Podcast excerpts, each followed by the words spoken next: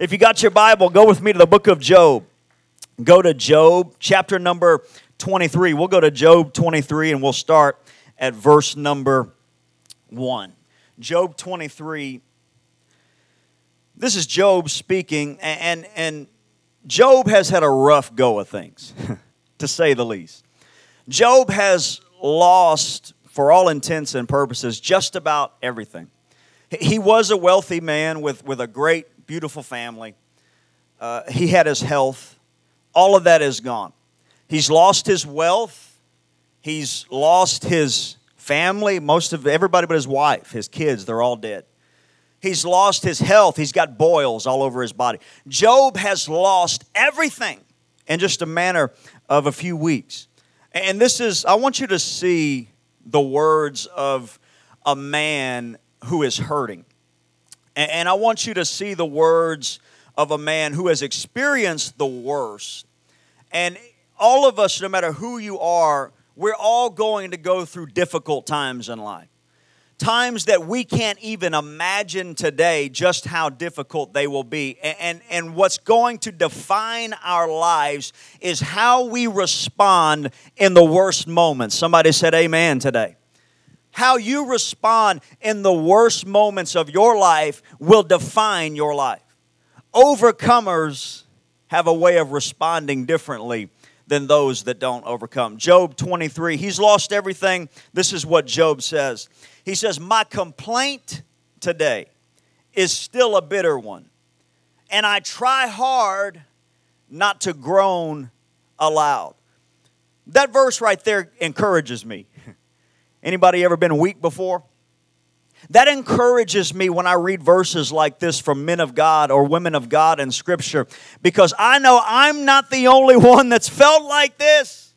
That's why I love the book of Psalms because over and over in the book of Psalms, David is talking, he's just letting his feelings out there. He's depressed, he's discouraged, it's all going to come down. It's not good. I've been there. I've felt like that before. That encourages me to know I'm not crazy. Come on, anybody else? Job says, My complaint is a bitter one. He said, I'm upset. I've lost everything. I have a complaint to God. I, am frustrated. He said, But I try hard not to groan aloud. He said, Even though I feel this way, I try hard not to express it out loud because it's important what you say. Look at your neighbor and say, Watch what you're saying. Watch what you're saying. The Bible says that there, the power of life and death is in your tongue. You literally, what you're saying today will become your reality tomorrow. Write that one down, tweet it. What you're saying today will become your reality tomorrow. So stop being so negative. Come on, in Jesus' name. Stop playing devil's advocate, talking about what if this happens? What if the worst happens? I'm looking for God's advocates today. I'm looking for some people that say the worst isn't going to happen, but I believe that God has a plan in this thing. Come on, we're going to speak life into our situations. Job says, I'm not going to groan aloud because the other thing, when you're hurting, a lot of times what's coming out of your mouth, even though it feels right because you're hurting, a lot of times what's coming out of your mouth is poisonous because you're not in the right place in your heart. Job says, I'm not going to groan aloud because that poison could affect somebody else. Hey, come on. Watch what you say around people when you're hurting because you could negatively affect somebody in a weak moment. He says, I try not to groan aloud. Verse number three. He says, if only I knew where to find God. Anybody ever been there before? Come on, I'm waving up here. If only I knew where to find him, I would go to his court. He says, I, I want to get into his presence. But what I've been through has made it so difficult that I can't even feel his presence. My God, I wish somebody in here could raise your hand and say, I've been there before. You ever been so down that no matter what you do, you can't feel the presence of God? Job said, If I knew where to find him, I would go to his presence. I would lay out my case and present my arguments. I've got a real argument. Life has been unfair. And if I knew where to find him, I'd go present my arguments, verse number five. And I would listen to his reply and understand what he says to me. If only I could speak with him today, I, I would understand what he has to say to me. Would he use his great power to argue with me? Job says. No. He would give me a fair hearing. I, I don't know about you, but I'm thankful that we serve a just God. I'm thankful that we serve a merciful God. He said he would give me a fair hearing. Verse number seven. Honest people can reason with him. Honest people can reason with him. There's nothing that irks God more than a prideful person. Prideful people don't get the ear of God. But if you're humble, if you're honest, even when you mess up and make mistakes, that's why God loved David. He said, David is a man after my own heart. And David was imperfect. David was a murderer. Hello. David was an adulterer. Hello. David was a liar. If David lived in 2020, he'd have been canceled 15,000 times. Come on, you know that's the truth. But God loved David. Why? Because David, even though he was flawed, David was humble. He said, I'm a mess. He didn't try to be something he wasn't. He said, I know I'm messed up. God have mercy. That's a good place to be. When you mess up, God understands where you're at if you'll come to Him and humble yourself before Him. I heard someone say one time that in God's kingdom, in God's economy, the way up is down. If you want to progress in life and if you want to move forward in the kingdom of heaven, you can never go wrong with being humble and dropping to your knees before your Father. Job says, honest people can reason with him. So I would forever be acquitted by my judge. And then I like this, this is powerful. He says, I go east, but he is not there. I go west, but I cannot find him. I do not see him to the north, for he's hidden. I look to the south, but he is concealed. But look at verse number 10. He knows where I am going. And when he tests me, come on, somebody, I will come out as pure as gold. Job, whoo, that's we could shut the book right there, have an altar call. Job says, I look to the east, I look to the west, I look to the north, I look to the south and I don't see him. He said, I have examined my circumstance and I don't see God in it today. But I trust that He is God. I trust that He is sovereign. He knows the way that I take. And I, this is what Job says. He says, In the end of this, I'm going to come out pure as gold. Right now, it's not good. Right now, it may not be good in your life. But Job says this My right now is not my forever. Come on, somebody. My present is not my future. I declare to you today that your right now does not have to be your forever, and your present doesn't have to be your future. You can find faith this morning like Job, and you can speak your way out of a difficult situation. Do you believe it in the name of Jesus today?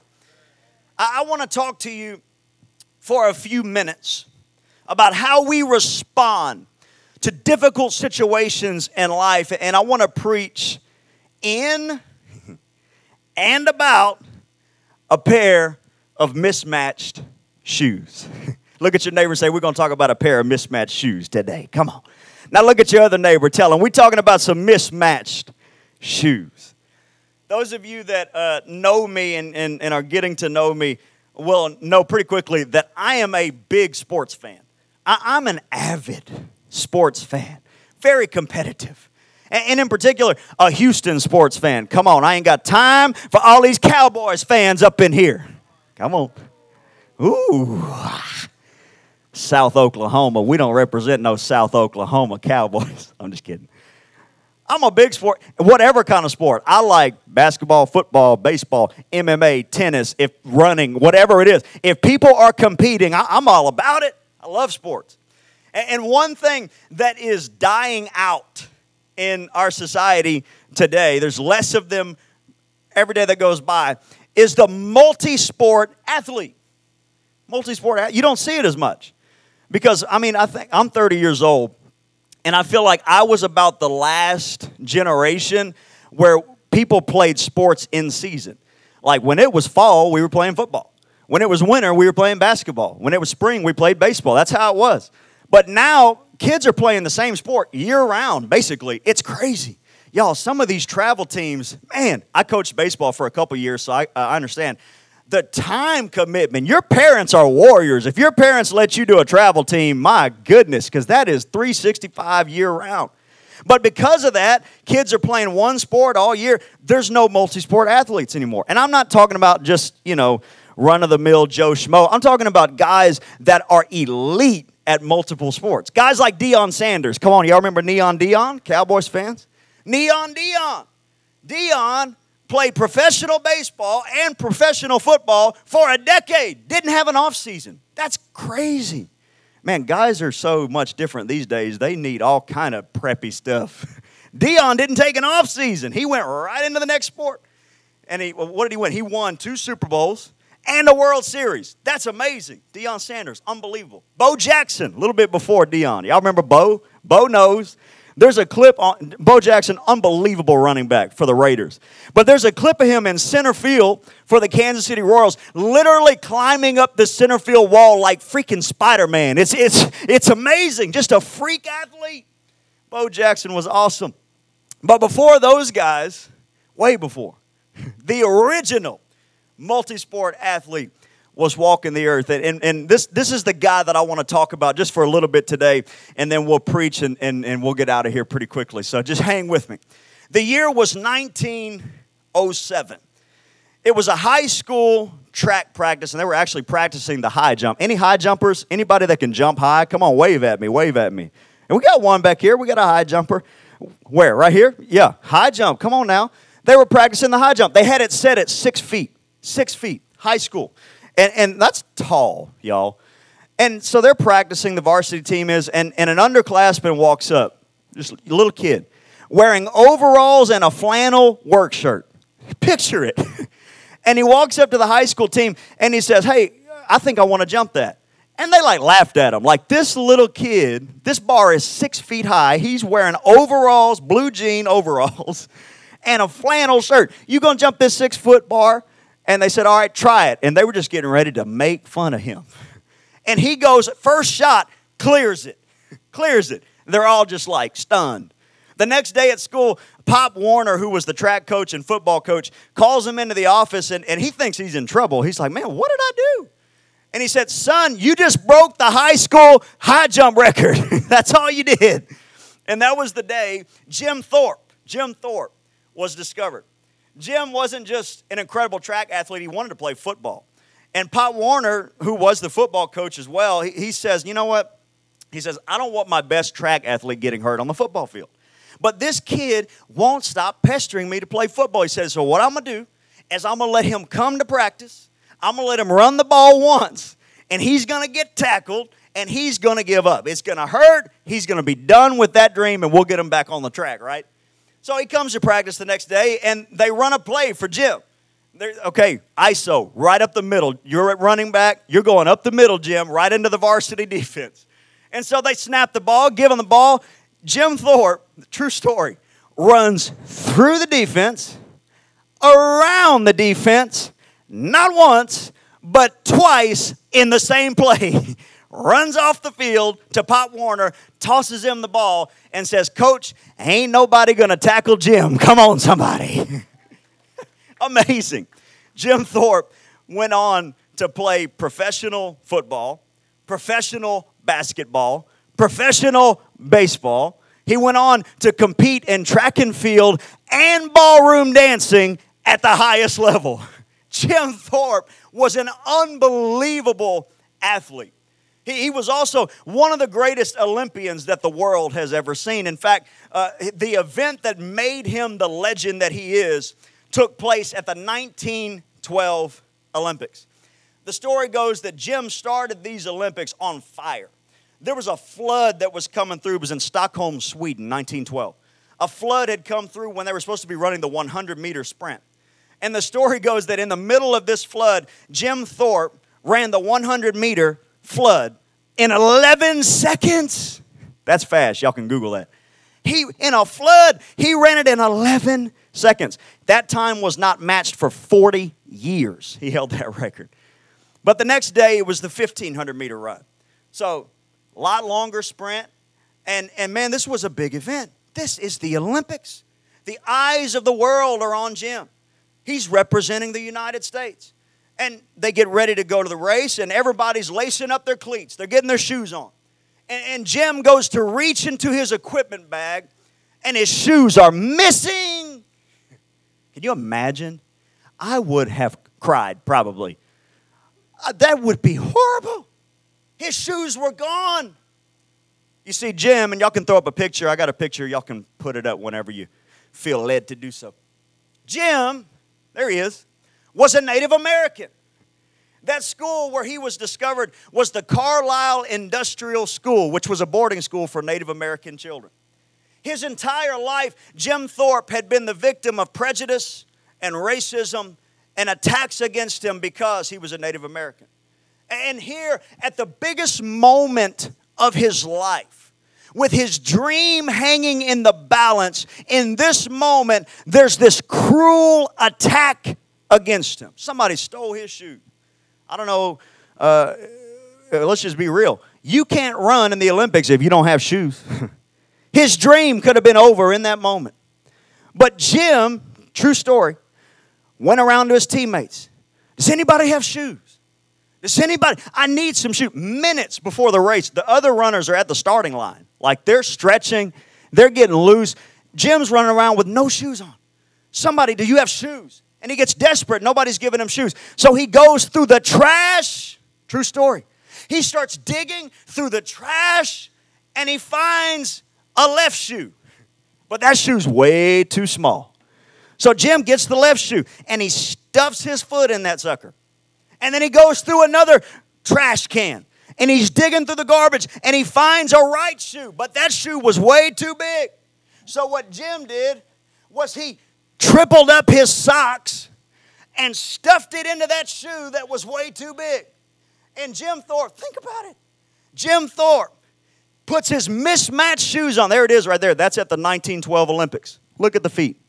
Jim Thorpe puts his mismatched shoes on, gets back to the starting line, and dusts the greatest athletes in the world while wearing a pair of mismatched shoes.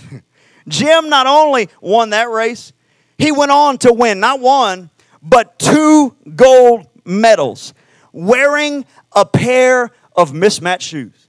I want to preach to someone today about a pair of mismatched shoes. What has happened in your life that's caused things to look dark? What has happened against you? What has the enemy thrown your way? What kind of attack have you gone through? And I want to ask you, how do you respond after the worst has happened? Because Jim could have gave up on his dream. Jim could have said it isn't worth it. But something inside of Jim Thorpe was driven to overcome there must be something inside the heart of a believer that drives us to overcome no matter what life throws our way. Jim got desperate. Can I tell you that desperation is a powerful tool? Jim got desperate and he began to dig through the trash to find something that he could use to carry him to goal. God is calling someone today to dig through the wreckage of the attack against you, to dig through the wreckage of 2020, to dig through the garbage of your situation and find something that God can use to bring you through this thing. God is looking for someone to find some strength today. God is looking for someone to grab a hold of some hope today. God is looking for someone to grab a hold of Him today, to find the mismatched shoes, lace them bad boys up, and say, My race isn't over. This is just the start. God will bring me through this thing. Come on, take 10 seconds and give God a shout of praise. Praise Him today, even if you got to praise Him in a pair of mismatched shoes.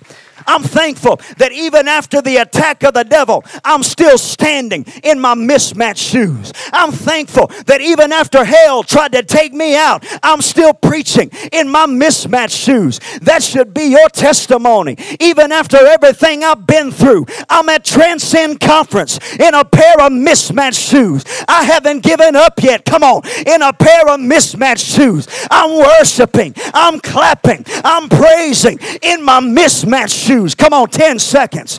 10 seconds. Lift your voice. Clap your hands right where you're at. Grab a hold of your mismatched shoes. Hey, we're lacing up for the race today. We're getting ready to run again today. Paul said it. He said, I fought a good fight.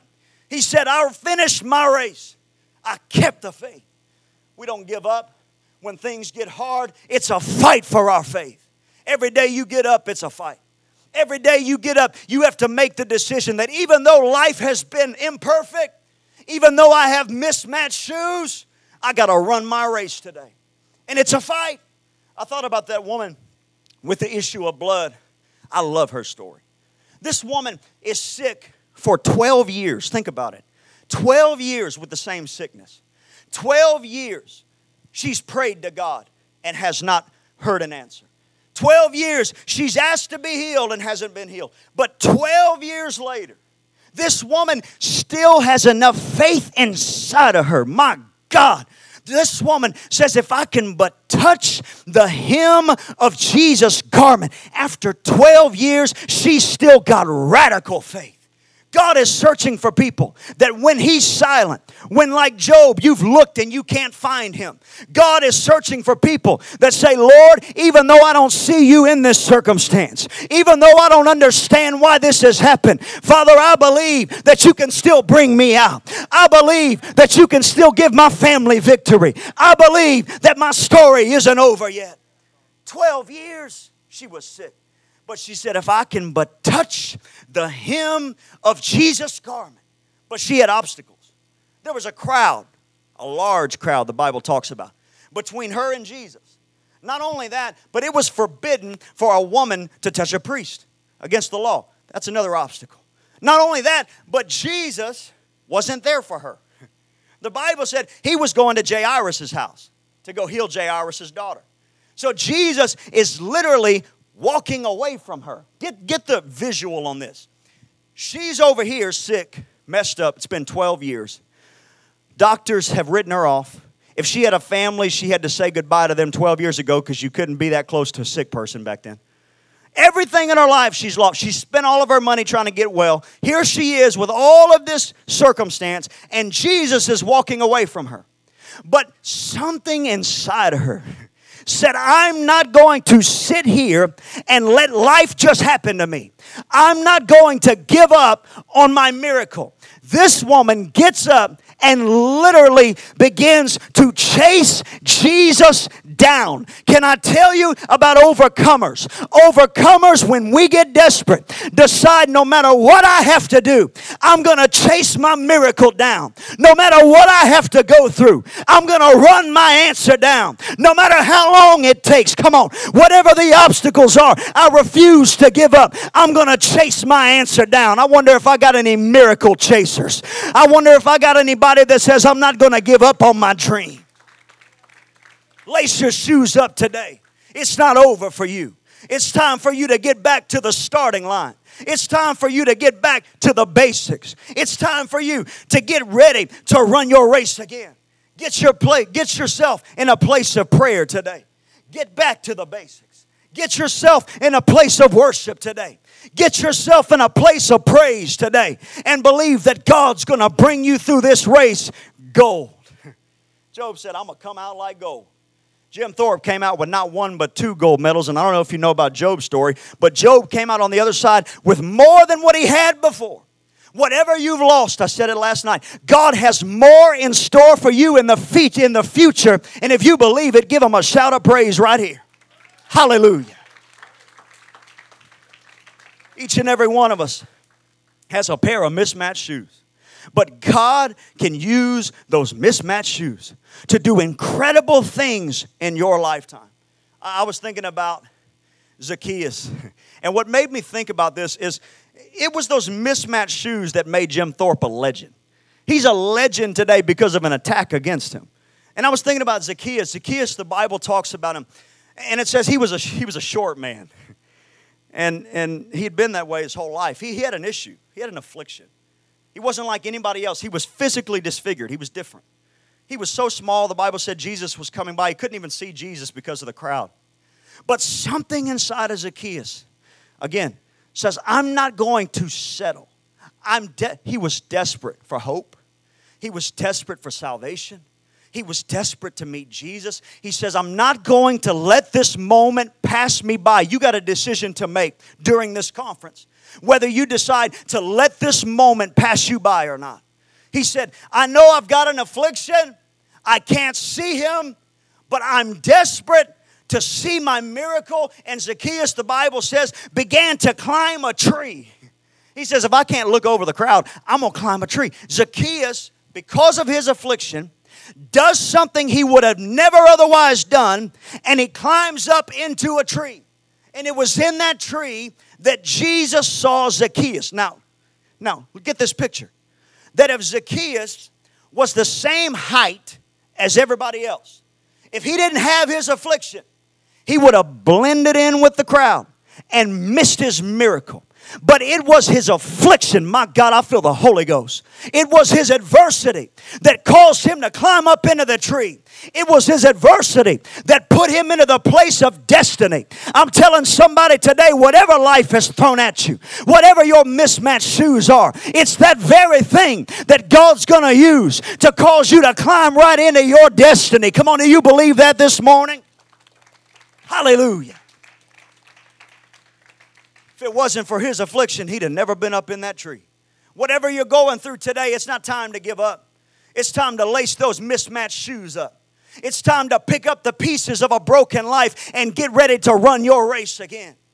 I was thinking about Paul, and we're getting ready to close. Team, you can come. I was thinking about Paul. Paul was on a ship, and the Bible said that a storm picked up and broke the ship. They shipwrecked. And there they are out into the water. Paul's about to drown, and, and, and the scripture says this says that they made it to the shore, some on boards and some on broken pieces. So here they are in the water, looks like it's over. But while he's in the water, Paul begins to sift through the wreckage. While he's in the water, he begins to look for a board, a plank, something he can grab a hold of in the midst of his disaster. The Bible said he found a board some on boards and some on broken pieces. And it was the broken pieces that got them to land. My God, I know your life seems like a wreck today. I know there are broken pieces, but I want to encourage you today, and I feel like shouting because this is my testimony that wherever you're trying to go, God can get you there on broken pieces. Woo! God can get you there on a wreck. God can get you there with whatever you have today. It's not over. I wish somebody would stand on your feet and give God 15 seconds of praise. Come on, from the front to the back of this room, grab a hold of something in your life. It may not be everything you want it to be, but if you've got a broken piece, if you've got some mismatched shoes, grab a hold of it because God can bring you out on broken pieces. Hallelujah. I speak it into your life that God can use the broken pieces. I speak it into your life that God's going to use the mismatched shoes. What the enemy meant for evil, oh, God's going to turn it for your good. Your greatest affliction mm, will be the very thing that God uses to cause you to climb right into your destiny. This is your opportunity, Jim, to make a decision Life has not been fair. I'm not telling you it has been. Job said it, I've got a complaint. He said, it, it's, it's not fair. I've got a complaint, but I trust God in spite of what I've been through because I know He's good. I know He's loving. He said, He knows the way that I take. What we see right now is what's directly in front of us, but God knows the end from the beginning. God can already see your victory. God can already see you living in your purpose. He's just waiting on you to lace those shoes up, find your faith, and get back to running, baby. He's looking on. He's looking for someone to step up, to step up, to get back to the basics, to get back into relationship with Him, and get back in the fight. Whenever I die, whenever I leave this earth, I pray that my testimony is that of Paul that I fought a good fight, that I finished my course, and that I kept the faith. I may have lost a lot of other things in life, but I kept the faith. I may have lost friends, I may have lost loved ones along the way, but I never lost my faith. I pray that no matter what you go through, at the end of your life, you can say, When I lost money, I didn't lose the faith. When I lost dreams that I thought would become a reality, I never lost my faith.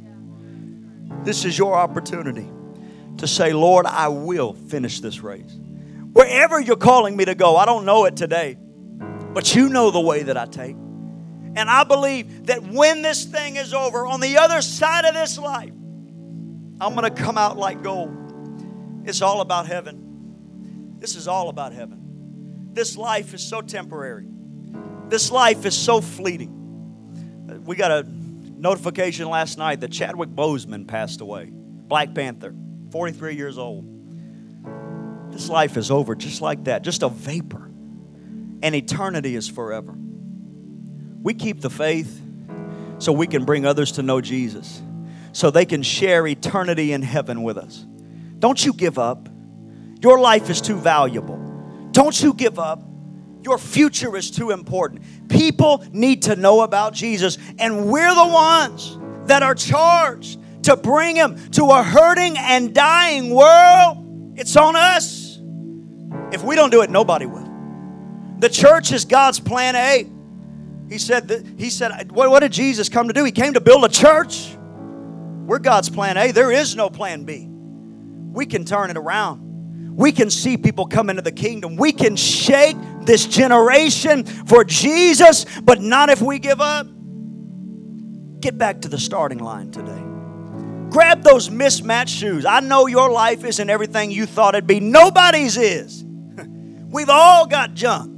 We've all had mishaps stumbles.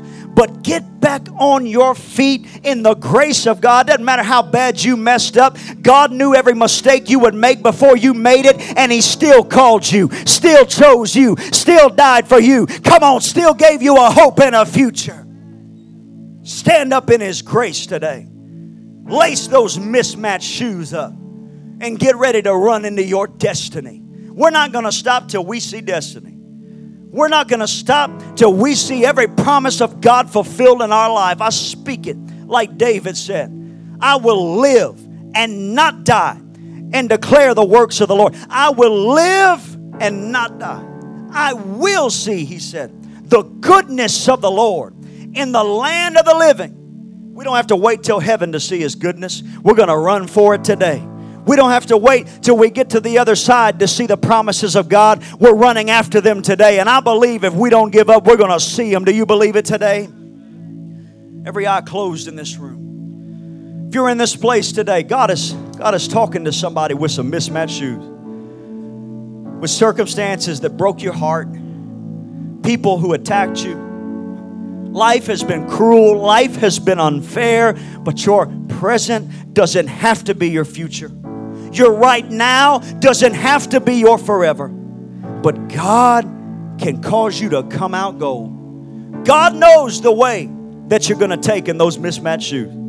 God knows how He's going to use this circumstance, Zacchaeus, to put you into the place of destiny that you would have never otherwise been. You don't understand it today, why you're having to climb that tree.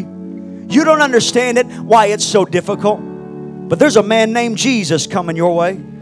There's, there's a miracle coming your way.